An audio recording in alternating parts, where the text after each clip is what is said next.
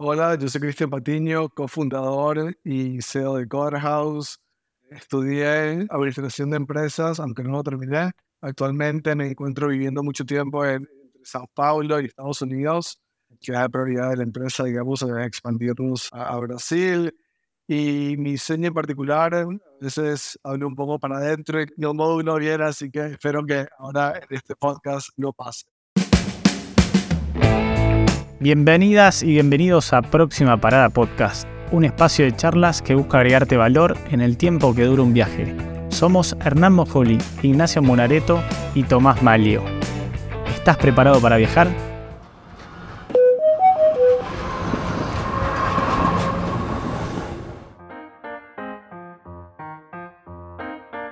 Me gusta porque cuando te tiramos de ahí dijiste, uh, esto no me tiene que pasar ahora, me gusta la sinceridad.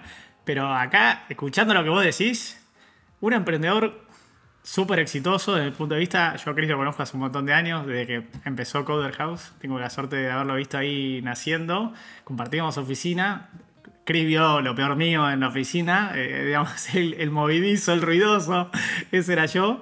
Eh, ¿Te generó algún conflicto el tema de hablar para adentro, digamos, que hablar rápido, frente a inversores? Eh, ¿Te generó algún conflicto alguna vez o, lo, lo, pudiste manejar siempre? No, en realidad hablo un poco rápido, más fuera de, lo profesional, o sea, cuando estoy como en conversaciones importantes o tipo frente a inversionistas o, o digamos cualquier tipo de reunión, charla, lo que sea, suelo tipo o sea, como que soy consciente de eso y, no me pasa. Es más en el ámbito así más personal, o si estoy tipo en, en, mi casa hablando rápido y todo eso, me lo suelen decir de, de vez en cuando, pero no, no, no, me ha generado como un problema, la verdad. Tomás control de, de, de, ese problema para, para que no te juegas en contra, digamos. No, no el estilo Elon Musk, que no se le entiende a veces nada de lo que está diciendo, pero lográs manejarlo. Exacto, exacto, exacto. Soy consciente de eso y, y, listo. Qué bueno, qué bueno. Che, Cris, y me, me, remonto a 2014, cuando compartíamos oficina, que, que, te veía ahí metiéndole duro. Creo que de esa oficina sos el único que hoy día tiene la misma startup, sigue ahí remando, haciendo algo con éxito. Me acuerdo de haber escuchado y escucharte a vos contarlo, eh, que no sabías programar, y, y de eso se desenlaza a una startup como es hoy Coder House. Eh, ¿Cómo fue ese nacimiento de, de emprendedor que, tenés ahí tan, tan marcado hoy que se puede ver? Sí, totalmente. Yo la verdad que desde chico quise emprender en tecnología. Siempre traté varias cosas, me, me interesaba un montón. De hecho, ya como en el 2010 para adelante, como que ahí me, como que dije, empezaron a aparecer todas estas aplicaciones, creo que Pedidos Ya empezó también por, por esos años, hay un par más dando vueltas y la verdad que tipo dije, esto, esto es lo que quiero hacer, me encanta. En ese momento trabajaba en relación de dependencias en Accenture, ¿no? Entonces empecé como a buscar la manera de, de arrancar. Eh, me acuerdo que traté de hacer, de hecho, una, una app como eh, pedidos ya por, de, de libre de comidas y, y, la verdad es que no, o sea, como que siempre me chocaba con la misma pared porque no, yo no sabía programar y tampoco conocía a nadie que supiera programar. Entonces, nada, arrancaba y después siempre me daba cuenta que, que, que, no podía seguir avanzando y tampoco tenía como que el dinero como para poder irle a pagar una software factory para que haga todo un desarrollo gigante, ¿no? Entonces, más o menos en el 2013, eh, decido directamente yo aprender a programar justamente para esto, ¿no? Para, para, para, poder emprender. Voy a un curso, empiezo, digamos, con to, todo ese, ese proceso y demás. Y la verdad es que me doy cuenta que en, en ese momento en Buenos Aires no, no, había como un lugar que, que, de verdad como a mí me gustó, o sea, como que no, no me gustó tanto la experiencia que tuve, ¿no? Eh, y, y en ese momento en Estados Unidos había un montón de estas coding schools y demás dando vueltas, estaban como súper como en el boom. Y dije, acá todavía en, Buenos Aires no existe nada como esto. Entonces, ¿por qué no lo traemos? Y así fue como, digamos, nació Coder House frente a esa necesidad, ¿no? De, de, de querer eh, como armar la escuela a la, que a mí me hubiera encantado ir. Y, y un poco bajo esta premisa de, de ser un lugar también súper distendido. Bueno, ahí donde nos conocimos, en Área 3, nosotros dábamos los cursos. De acuerdo, perfecto. Como sabrás, ¿te acuerdas? Que era como un, totalmente, o sea, un ambiente bien startup, tipo una vaca ahí en el medio, una mesa de ping-pong, tipo café, todo era bien, bien startup. Y cerveza. cerveza, totalmente. Eh, y ahí, y, la verdad que logramos armar algo como que bastante especial.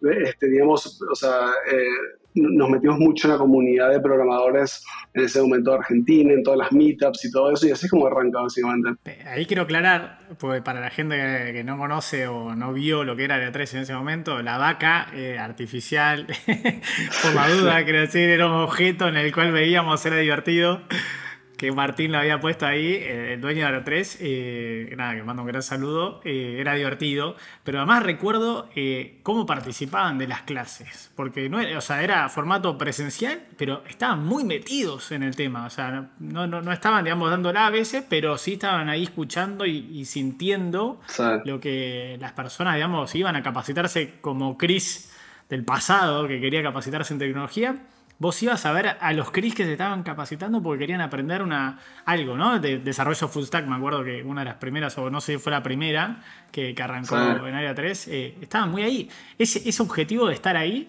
era para comprender, me imagino, y, leer al estudiante barra persona de, lo que estaba sintiendo, ¿no? para que no le pase lo mismo que al Cris del pasado, ¿no? esa, esa mala, mala, no sé, mal resultado, ¿no? Sí, sí, lo enfocamos muchísimo en la práctica y en el hacer, ¿no? También ahí salió en su momento, ahora ya lo cambiamos, pero en nuestro como lema, que era aprender haciendo, era muy como eh, hands-on, ¿no? Era eh, hacer, hacer, hacer, los profesores ahí contigo, también estabas, hacíamos mucho este como programación de apares y, demás, y creo que también todo el lugar y el ambiente ayudaba a, que se diera eso hacíamos un montón de, de hackatones, por ejemplo, y cosas así, sí, para, para, digamos, fomentar bien el aprendizaje en algo también tan difícil como era la programación, ¿no? Como es. Creo que hay marcas IO, empresas que pasan años tratando de generar una cultura, ¿no? Que, se pueda transmitir. Y con lo que vos nos estás contando, era algo como intrínseco que ya nació con Coder House, más allá de el servicio que brindaba de las clases, porque ahí lo que decía Tommy de cómo lo veías, cómo, lo, cómo te veía vos, analizando, moviendo, o sea, las manos en la masa, por decirlo, cómo fue creciendo esa cultura y cómo lograron mantener la misma a medida que Coder fue creciendo, claramente, porque una cosa, yo vi un posteo en LinkedIn tuyo de la primera clase que había, que eran siete personas, que creo que fue hace ocho o nueve años, eh, mismo los comentarios eran de los siete que habían estado y en qué andás, qué no andás. Me imagino que es complejo, no complicado, seguir manteniendo esa cultura que ya nació natural. ¿Cómo fueron logrando eso? Sí, o sea, también Corehouse ha cambiado muchísimo desde que arrancamos, ¿no? la primera gran diferencia es que hoy en día somos, digamos, una plataforma 100% online. Nosotros arrancamos presencial. También arrancamos muy con una cultura muy de programación, lo cual hoy en día tenemos, pero hemos abarcado un montón de otros cursos y, hemos expandido, digamos, nuestra como eh, toda la cantidad de cursos que tenemos. Entonces, digamos, es como que bastante diferente lo que era Codehouse en su momento y demás. Eso también porque, digamos, necesitamos, o sea, nosotros siempre quisimos construir algo realmente grande y algo que tenga, digamos, un impacto global eh, y, bueno, teníamos que, de alguna manera, siempre buscamos como ir a, la gran escala. Hoy en día, digamos, tratamos de mantener eso haciendo, digamos, obviamente eh, contratando a los mejores profesores que tengamos de, programación. En cuanto a nuestra metodología, también seguimos muy, eh, digamos, enfocados en eh, en este tema de la práctica, estamos haciendo cada vez más eventos presenciales también para no perder eso, digamos, el contacto humano y, todo eso que también nos hacía bastante especiales en ese momento. Hoy en día, de hecho, estamos haciendo eventos presenciales en, varias ciudades y todo. Tratamos de mantenerlo eso, pero bueno, obviamente no es lo mismo. Eh, digamos, un curso que era como para 10 personas, eh, digamos, en un ambiente súper controlado ahora, ¿no? Claro, sí cuando uno hace la transición de el off offline al online, claramente hay cosas que se pierden, pero muchas otras cosas que se ganan.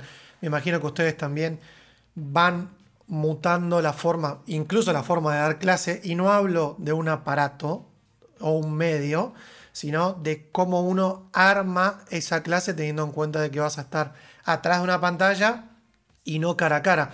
Y creo que ahí vos diste una punta de que quieren crear algo y están creando algo muy grande. Y mm, fue por eso que hicieron un pivot que incluso fue previo a la pandemia de pasar a todo 100% online. Porque también ustedes podían decir, vamos a probar el online, pero dejamos también el físico. ¿Por qué fue que dijeron, vamos directo al online y nada más? Totalmente. Sí, era justamente por esto. O sea, nosotros desde el 2014 que, que arrancamos hasta el 2019, que, que, fue que decidimos dar ese cambio, habíamos crecido, digamos, bastante, pero ya era como que ese crecimiento se empezaba a planchar un poco, era más un crecimiento lineal. Y, y desde muy temprano en Coders sabíamos que queríamos crear algo de vuelta de, de, muchísimo impacto que llegue a cientos de miles o posiblemente a millones de personas. Y durante esos cinco años eh, intentamos varias cosas. Teníamos un, un, modelo, por ejemplo, de trabajar con, con, en coworkings, ¿no? como Área 3, pero trabajábamos básicamente con todos los coworkings de Argentina, creo que trabajábamos básicamente. Eso nos permitía escalar eh, muy rápido ¿no? a otras ciudades y demás. Estuvimos, de hecho, en Uruguay, en Chile, casi en Perú también.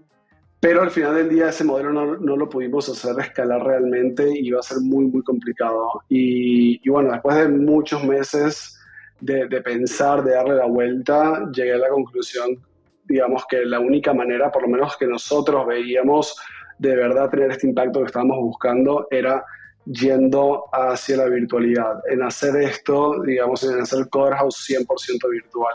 Y también sabíamos que si de verdad queríamos ser los mejores haciendo esto de capacitaciones online en vivo, teníamos que poner el foco únicamente en eso y no tener el foco dividido entre lo presencial y lo online. Y por eso fue la decisión de decir, no, vamos a dejar al 100% de hacer presencial y vamos únicamente al online.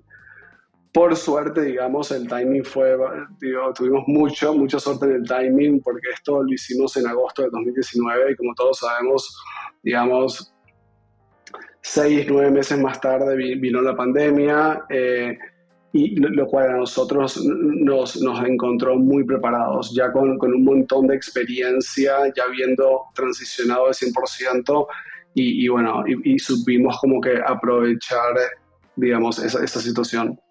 Tremendo cómo agarraron algo que fue una bomba para muchos, de repente Coder estaba, ya estaban surfeando la ola, o sea, porque me acuerdo perfectamente de estar en mi casa eh, y, me dijeron mañana no, no hay que dar clase en la facultad y fue como, ¿cómo van a hacer mañana? Y fue, fue, fue realmente muy duro para muchos, para los que estamos más metidos en tecnología fue más fácil, pero imagino que para ustedes fue, ah, la metimos en el, al Stephen Curry de la mitad de la cancha y la leyeron perfecto. Sí, la verdad, o sea, te digo que o sea, el timing fue 100% suerte. Eh, y, y, sí, la, verdad que, no, obviamente una lástima la, la situación de, de, COVID y todo. Totalmente. Pero bueno, en ese momento supimos estar preparados y, y bueno, como, como dice, surfear la ola bastante, bastante bien. Sí. Qué bueno. Qué bueno. Y ahí, Chris, me, me, me quedo pensando, cuando hablabas recién con Muna, ¿cómo, en función de cómo está Argentina, Latinoamérica, Estados Unidos, eh, el mundo, ¿cómo ves la educación en sí? Digamos, a gran escala, digo, ¿no? Eh, bueno, la gente termina el colegio, eh, el bachiller, y se lanza a estudiar por lo general una carrera universitaria, que era lo más común antes. Hoy cada vez se empieza a encontrar más que los chicos y chicas quieren relacionarse a tecnología, cada vez está más, es más accesible, digámosle. Eh, ¿Cómo ves hoy el mundo, la educación y plataformas, servicios como Coder que están, digamos, ya compitiendo codo a codo ¿no? con, con las universidades? Sí, hay, mucho, hay mucho en esa pregunta para hablar y podemos estar un montón de, tiempo hablando de esto, pero a ver, varias cosas. O sea, creo que hoy en día la educación, de hecho, recién leí en Twitter algo, en eh, algo de que cada vez como hay menos personas que ven como la universidad como esta herramienta para, para ser exitosos, lo cual ahora entramos si, si es realmente así o no, pero pero es lo que por lo menos la percepción de las personas. Yo creo que, que sí, digamos que la educación tiene que seguir cambiando, creo que las universidades se van a tener que adaptar un poco más rápido de lo que lo están haciendo. Creo que también hay diferentes métodos de estudio, metodologías y plataformas para diferentes cosas que uno quiera, habilidades que uno quiera adquirir. Eh, yo siempre digo que la escuela o la EdTech más grande del mundo es YouTube y no, es, digamos, ni ninguna universidad, ni, lo es, digamos, Udemy o Coursera, sino cuántas veces necesitas aprender algo tipo rápido, desde, no sé, quiero aprender a hacer un asado, o hacer esto, o arreglar tal cosa, o que sea, vas a YouTube, o tipo un tutorial sobre cómo... ayer, ayer, busqué cómo hacer una tarta de, de atún, o sea, mi hermana tiene la mejor tarta de atún, Dije, quiero, quiero contar otra receta para pelearle cobro a perro. O sea, mi hermana cuando escuche esto va a decir, hijo de tu madre. Pero mi hermana es una gran tartatún. Y entré a YouTube y me explicaron paso a paso. Eh, nada, después yo obviamente le metí mi, mi bocadillo, pero encontrás todo. O sea, está todo ahí. Totalmente, totalmente. Esa para mí es la, la universidad más grande del mundo, es YouTube, sin lugar a duda. En Coder, digamos, lo que tratamos de hacer es como hacerte que el camino de A a B, y ese A a B es que conseguir un trabajo, mejorar tu situación, digamos, puede hacer también incremento, o sea, conseguir nuevas oportunidades de, y mejores oportunidades laborales, que ese camino de A a B sea como lo más directo posible y como sacar todo como el ruido, digamos, del medio, ¿no? Es como que, ok, bueno, tú quieres ser diseñador UX, UI, eh, por darte un ejemplo, es cómo te enseño exactamente esos temas con la mayor práctica posible, la teoría posible y, listo, ¿no? Em, y, cómo te doy todo ese apoyo también para, para, conseguir un trabajo, desde ayudarte con todas las habilidades blandas, acercarte a oportunidades laborales que, se, que vayan con tu perfil, etc. Yo creo que el mundo va hacia eso, ¿no? O sea, por ejemplo, si tú quieres ah, prepararte a hacer, digamos, eh, abrir una lata de atún o lo que sea, digamos, un asado, es que es lo más rápido y lo más económico, digamos, cuál es la manera más rápida, más eficiente y la más accesible para hacer eso. Por eso vas a YouTube, digo, bueno, tienes ahí a, dos clics de, distancia, un clic de distancia, es completamente gratis y, y vas y lo aprendiste sumamente rápido.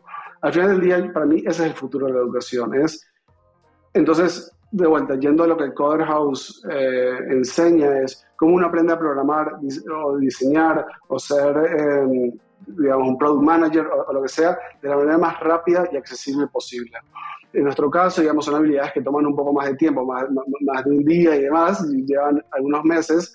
Entonces, digamos, yo creo que para esas habilidades, de vuelta, va a depender un poco de, de lo que quiera la gente, ¿no? De las preferencias si va a ser más como self-paced, ¿no? Como a, mi cuenta o con un poco de ayuda como nosotros.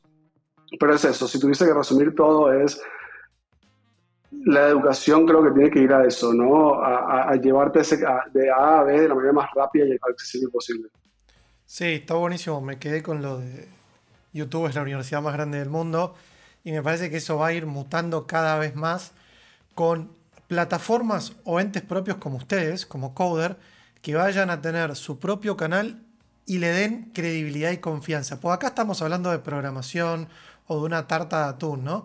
Pero después van a empezar... Que la, tarta de atún te puede intoxicar también. Pero cuando uno empieza a buscar videos de medicina o empieza a buscar de automedicarse, ahí está bueno también cómo empiezan a aparecer referentes que digo, che, yo soy médico, digo esto y todo lo que va. Entonces me parece que está bueno el enfoque que vos das y creo, esta es una opinión, que van a ser complementarios. Un coder va a ser complementario a YouTube como la universidad más grande del mundo, porque ustedes van a ser los expertos en eso. No, yo no sé programar. Y si yo me pongo a decir algo, pierdo la credibilidad. Y algo que me parecía que estaba bueno, que vos decías del camino A al B, y le agrego el C, que creo que ustedes ya lo agregan, que es el conseguir laburo. Me choqué con una publicidad ayer o antes de ayer de ustedes, que hablan de literal la elección, o sea, que en estas elecciones, en Argentina estamos en pleno, eh, pleno debate presidencial y elecciones, y ustedes hablan, la elección más importante la haces vos, o una similar es el eslogan, porque en base a lo que vos elijas para eh, estudiar, vas a tener el trabajo del futuro, que habla del trabajo digital, o un trabajo viejo, y acceder a un montón de cosas. Eso me pareció fantástico, cómo ustedes lo llevan, y que ya la disrupción no sea solo del producto que ofrecen ustedes, producto o servicio, sino desde la comunicación. ¿De dónde nace ese enfoque? ¿Del propósito que ustedes tienen? ¿De llevarlo para otro lado? Em, me pareció buenísimo y creo que es el puntito C del trabajo. Sí, e, ese mensaje lo que queremos al final del día transmitir es o sea, siempre van a estar pasando cosas a tu alrededor, ¿no? Y, obviamente la situación, eh, en este caso en Argentina, todos sabemos que no es para nada fácil. Y es verdad que no es para nada fácil. Nadie está tratando de decir que no lo es. Lo es y complica las cosas. 100% de acuerdo con eso. Ahora bien, siempre van a haber también problemas, o sea, diferentes problemas, pero siempre van a haber. Y creo que lo, más importante al final del día es cómo uno sale adelante y, y las decisiones que uno toma eh, digamos, y eh, en vez de estar viviendo, o sea, como sintiéndose como eh, sintiendo lástima por uno mismo o siempre tirando la culpa para afuera, es, bueno, ¿qué puedo hacer hoy en día yo para cambiar mi situación? En este caso, digamos, lo, lo bueno del momento que estamos todos viviendo y, y demás es, y con Internet y, y todo esto de las habilidades digitales, es que uno literalmente puede aprender a programar, a diseñar, a lo que sea, ya sea de vuelta viendo videos de YouTube, yendo a, una plataforma como Udemy, como Platzi, como Coderhouse, la que sea, aprendiendo de una manera muy accesible.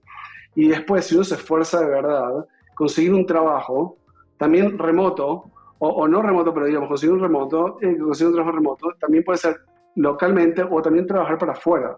Y eso es algo que se puede hacer hoy. Y conozco cientos de casos eh, así, eh, por no decir miles. Entonces, ese es el mensaje que al final del día que queremos transmitir y creo que, digamos, la educación digital permite, creo que Internet permite, creo que hoy en día, post pandemia, también cada vez el trabajo remoto, em, digamos, es más fuerte. Entonces, eh, eso es lo que queremos al final del día, digamos, como mandar como, como mensaje.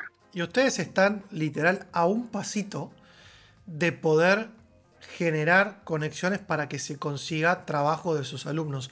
Eso, y hablo ir más allá de una bolsa de trabajo, ¿no? ¿Eso lo han pensado como un extra del modelo de negocios o aún no? Totalmente, es algo que se viene muy pronto. Eh, la verdad es que nosotros podemos hacer mucho más en, ese sentido. Si bien en, en Coder House contamos con una bolsa laboral, también ayudamos a todos nuestros estudiantes con, con todo lo que es preparación de, de, tu CV, de tu LinkedIn, cómo hacer eh, entrevistas piloto, etc.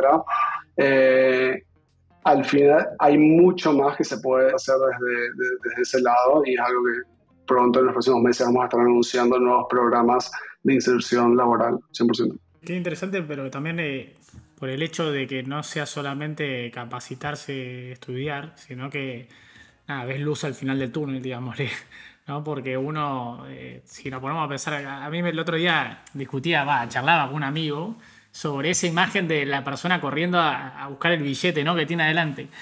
Y yo le decía, la verdad que sí, es, feo verlo, pero la realidad es que todos hoy vivimos ¿no? de, con la plata. O sea, el dinero es algo, desde, hablo desde antes, ¿no? ¿no? No el billete en sí, sino la sal. Todo es comerciable y necesitas de eso. Entonces, siempre uno proyecta en función de, bueno, necesito tener un nivel adquisitivo mejor, porque si quiero viajar, quiero educarme, quiero capacitar a, a mis hijos, etcétera, eh, viene con eso, ¿no? Entonces, es lindo poder darle como esa foto al final, ¿no? Para, para decir, bueno, pará, o sea, cuando termines de, matarte estudiando, rompiéndote, sentándote, metiendo los dedos o realmente leyendo, bueno, eh, hay acá una luz. Y, hace, bueno, hace unos minutos estaba viendo en LinkedIn que justo en el timeline me, apareciste, Chris, y, leí algo eh, que la realidad es que me gustó, ¿no? No porque teníamos esta charla, sino que pusiste, para mí el éxito de cualquier empresa, startup, o no me acuerdo bien cómo decía, es eh, el, ratio de innovación que, tenga, ¿no? Eh, y me parece interesante eso que decís,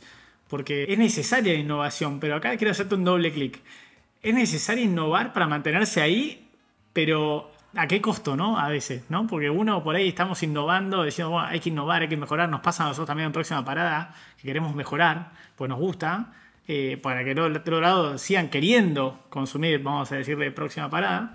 Pero en paralelo es complejo, ¿no? Mantener esa innovación como al pie del cañón para generar ese, ese ida y vuelta. ¿Me explico? O sea, es difícil. ¿Cómo, cómo, lo, cómo lo manejás vos? ¿Cómo lo maneja Chris en el día a día? Pues no debe ser fácil en una empresa como hoy es Coder. No, o sea, sencillo no, no es, y, esa frase se la tomé prestada también a, Elon Musk y estoy completamente eh, de, acuerdo con, eso, o sea, si, te pones a pensar, y sobre todo hoy en día, o sea, las empresas que sobreviven y, las empresas realmente exitosas se miden por eso, por el ratio, digamos, de, de innovación. Al final del día, qué tan rápido están como fallando y aprendiendo y sacando nuevos productos al mercado o mejorando ya sea, digamos, o sea, sí, el, producto o, están o, también están innovando desde, digamos, las operaciones para ahorrar costos, etcétera, etcétera. Hay negocios y, negocios, pero yo creo que, de vuelta, siempre creo que, y esto es el trabajo de los fundadores, tenemos que estar viendo como el, tenemos que tener un pie en, el futuro y otro en el presente. A mí me gusta más tipo estar bastante como pensando en, esto, ¿no? Como cuál es el futuro de, la educación, cuál es la empresa, la, verdad, como la ganadora o las ganadoras, cuál es, pensar todo como desde los primeros principios, ¿no? Como los first principles, ¿no? O sea, como que esto que te decía, para mí, digamos, la, al final del día la escuela o la institución educativa que gane es la que te pueda llevar de A a B de la manera más rápida y accesible posible. Entonces, ¿cómo pensar todo eso, digamos, toda la estrategia de la empresa en base a eso? Y cómo permanecer constantemente escuchando a tus clientes, en nuestro caso a nuestros estudiantes, a nuestros profesores y tutores, para constantemente darles un mejor, o sea, seguir mejorando todo lo que hacemos, ¿no? Todos los días. De vuelta, creo que hay industrias que se mueven más rápidas que otras. Eh, me parece como extremadamente importante. Si haces un análisis de todas las empresas como que hoy en día son, son grandes y, demás, para permanecer en el mercado siendo competitivo, tienes que reinventarte y lo tienes que hacer relativamente rápido, cueste lo que cueste. Eh, obviamente van a haber un montón de fallos, eh, eh, digamos, pero tiene que ser parte como de tu cultura. De hecho, fallar y probar cosas nuevas debería de ser, no debería ser visto como algo malo. Debería ser, es muy importante como culturalmente, y esto es algo que trato de hacer siempre con el equipo de liderazgo en Coder, House, que es como lo que se ve, lo que está mal visto es no estar probando cosas nuevas y fallando. Si estás probando un montón de cosas y, y, fallamos, no sé, perdimos X cantidad de plata o tiempo o, lo que sea, es tipo, ok, perfecto, digo, o sea, siga, sigamos, sigamos, que es por ahí, hasta, hasta pegarle, pero hay que seguir. Entonces, creo que eso es súper importante. Cueste lo que cueste, obviamente lo que te dé el budget y, y demás, pero es importante. Me encanta porque, eh, sin darte cuenta, citas a, Thomas Edison, digamos, con, esa frase de, de, cuánta hizo 999 bombillas y le pregunta, ¿perdiste el tiempo? Dijo, no, no, y encontré 999 formas de no hacer una bombilla, que me parece sumamente interesante, y mismo el cofundador de LinkedIn dijo, si no probás, no estás realmente haciendo, y, el hacer, eh, hay que equivocarse para hacer algo. Así que me parece que eso está buenísimo que está diciendo, pues hoy están más acostumbrados a ver ese lado de equivocarse, no es tan, tan malo, pero sin embargo uno siempre está, no, no me quiero equivocar, ¿no? O sea, como que todavía seguimos con ese prejuicio de, sacamos de esa zona de confort. ¿eh? Es mejor equivocarse porque realmente significa que, y más en tecnología, voy a decir que, bueno, por ahí yo soy más tecnológico, nos equivocamos todo el tiempo. Y hoy estuve equivocándome todo el tiempo hasta que me salió el FTG, grité todo lo que puede haber pasado pero si uno no prueba y no, encuentra ese error, eh, realmente no estás haciendo nada. Totalmente. Y acá eh, quiero sacarte, te quiero sacar algo más, Chris, que, que, no te pregunté, hace tanto que no hablamos. ¿Cómo es esa experiencia emprendedor en educación en EdTech en Y Combinator? Quiero, quiero saber cómo esa entrada a un monstruo, ¿no? Eh, creo que todo emprendedor quiere, llegar a Y Combinator y cómo, cómo fue para vos la, experiencia de, llegar a Y Combinator. Buenísimo. Para mí Y Combinator siempre fue, se convirtió hasta como en una obsesión mía, o sea, literalmente. De hecho, ya cuando íbamos a aplicar, como que algunos inversionistas dijeron tipo, no, ya no hace falta, porque en ese momento ya fue como nosotros aplicamos a final del 2020 y ya veníamos con un envión muy interesante y, todo eso, pero yo quería, le dije, no, no, esto es tipo, para mí es mi sueño, tipo, sí, sí, sí, o sea, literalmente fue como, nada, para, mí Y Combinator es como, yo creo que varios fundadores de, Latinoamérica o de otras partes del mundo creo que por ahí comparten eso, algunos, no, sé, hablo por mí, pero, pero creo que algunos que es como esa puerta a, digamos, es como que a entrar a Silicon Valley, ¿no? Y, rodearte de toda esa gente que uno lee, tipo, escuchas y... El sueño, el sueño emprendedor. Exactamente, y, como que... Y de hecho nosotros ya habíamos aplicado un par de veces y, no habíamos quedado con el modelo presencial, ¿no? Y bueno, después en el 2020 ya yo sentía que realmente ya estábamos listos, teníamos un modelo escalable y todo, aplicamos y bueno, que, quedamos, la, verdad que obviamente fue para mí, para el, para el equipo en ese momento como una, una gran alegría. La, única cosa por ahí no tan increíble fue que no, lamentablemente por el tema de la pandemia, no, no fue presencial que esa experiencia que tengo amigos que, que lo han hecho. De hecho, Frank, Franco Forte de Mudafy, él participó en el 2019, creo, 2019, 2020, de manera presencial, no, 2019, creo, de, de, manera presencial y escuchando de, de otros conocidos, es como la experiencia aún eh, mejor, pero, pero la verdad es que fue buenísimo, o sea, desde, no sé, por ejemplo, el partner que nos tocó fue Tim Brady, que fue el eh, empleado número uno de Yahoo, por ejemplo, y estaba todas las semanas hablando con él, tipo, así en una call uno a uno, pensando tipo estrategia de Corehouse. Sé, eso, eso es tipo una locura. Después también tienes a todos los partners ahí, tipo, la gente hace una call, tipo, el que lideró todo growth en Airbnb ¿no? Entonces, la verdad que es una locura y después también toda la gente con la que te rodeas, tipo tus pares, digamos, todos los, otros fundadores que están haciendo cosas increíbles, tipo tratamientos para curar el cáncer, tipo eh, aviones, eh, cosas que dices, wow, o sea, como que te, te, empieza a agarrar como el síndrome del impostor y es como que, ¿qué hago, ¿Qué hago acá? ¿Qué hago acá? Sí, totalmente, tipo, ¿qué hago acá? Así que no, la verdad que es increíble y también algo muy fuerte que, tiene YC es, toda la comunidad, ¿no? Hay una comunidad latinoamericana de todos los founders de YC en Argentina y todo, y eso la verdad que está buenísimo. Y, y cómo te abre las puertas. Y después también son súper como founder friendly en el sentido de que siempre te acompañan, te tratan de acompañar en lo que necesiten, siempre van a estar como de tu lado a la hora también de levantar otra ronda y demás, así que no, la verdad que es, es eh, fue una experiencia muy, muy buena. La recomiendo. No me arrepiento. No, no hay que, no hay que arrepentirse nada, todo es experiencia. Y a su vez, bueno, arrancamos hablando de, comunidad, como la generaron al principio, la primera clase con siete personas y ahora la comunidad de Y Combinator. Em, ahora, para cerrar, tenemos unas preguntas muy cortitas que le llamamos ping pong. ¿Estás para sumar? Seguro. Ping pong de preguntas. La primera es, ¿nos recomendás un libro que te haya marcado o transformado? A mí uno que me, que, me cambió mucho como, como manager y, todo, este Great CEO uh, Within. De hecho, del, uno, es, un CEO coach de, por ejemplo, Sam Altman, de, de, varios como de los fundadores más importantes, de Enrique Duras de Brex, varios de los, de los fundadores como más importantes de ahora. Eh, y, básicamente te, enseña cómo manejar tu empresa. Y es un libro que yo lo uso como, como un playbook básicamente de management y de cómo manejar la empresa. Eh, es de Matt Mockery o Mochary Mockery. Eh, y otro que me gusta bastante es um, The, Hard Thing About Hard Things de, Ben Horowitz, también es buenísimo, que te habla de todas las cosas que no dicen todos los libros y que justamente las cosas difíciles, ¿no? Entonces, eso también está, está um, eh, es un libro que, me ayuda muchísimo también. Buenas recomendaciones. Estoy, estoy leyendo el segundo, lo había leído una vez, lo volví a leer.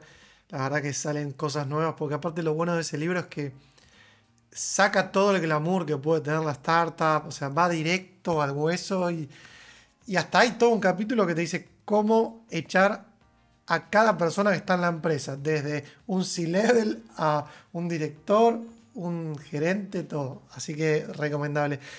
Después, ¿un sitio web que te aporte valor? Bueno, YouTube, muchísimo.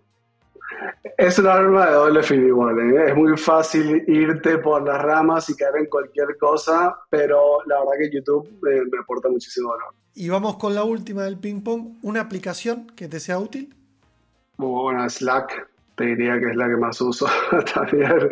Eh, Notion también me gusta bastante. Bueno, si no sabes que una que está como, que, que no sé qué tan eh, la gente tipo, la, la- la tiene ahí, pero la aplicación de tipo el, el Notepad del, del iPhone, tipo la uso también a cada rato. Tipo, cada cosa que se me viene a la cabeza, todo lo anoto ahí, manejo todo mi to-do list de- desde ahí, la verdad que está increíble. Sí, sí, sí, te entiendo. Yo soy fan de, de Google Keep. A mí me encanta anotarme ahí en Google Keep, me anoto ahí con checklist, hasta para ir al supermercado, debo decirlo.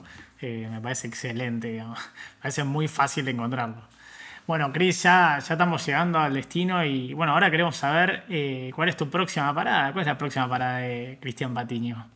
Buenísimo, bueno, hoy justo estoy viajando a Buenos Aires que, que mañana, el sábado tenemos la CoderConf y después ir a, a- a Brasil, que, que ahí es donde, como les comenté, estamos poniendo gran parte de, de- de nuestro foco y tenemos ahí oficinas y todo, así que pasando mucho tiempo ahí. Qué lindo, qué lindo. Bueno, bueno, Chris, eh, gracias de vuelta. Eh, un placer tenerte acá, así que bueno, muchas gracias Cristian Patiño por ser parte de este viaje y nos encontramos en la próxima parada. Gracias. Muchas gracias por acompañarnos en este viaje. Si te gustó, te invitamos a compartirlo en tus redes sociales para que seamos más los que haremos valor. Si quieres conocer más viajes, puedes entrar en próximaparadapodcast.com. Te esperamos en la próxima parada.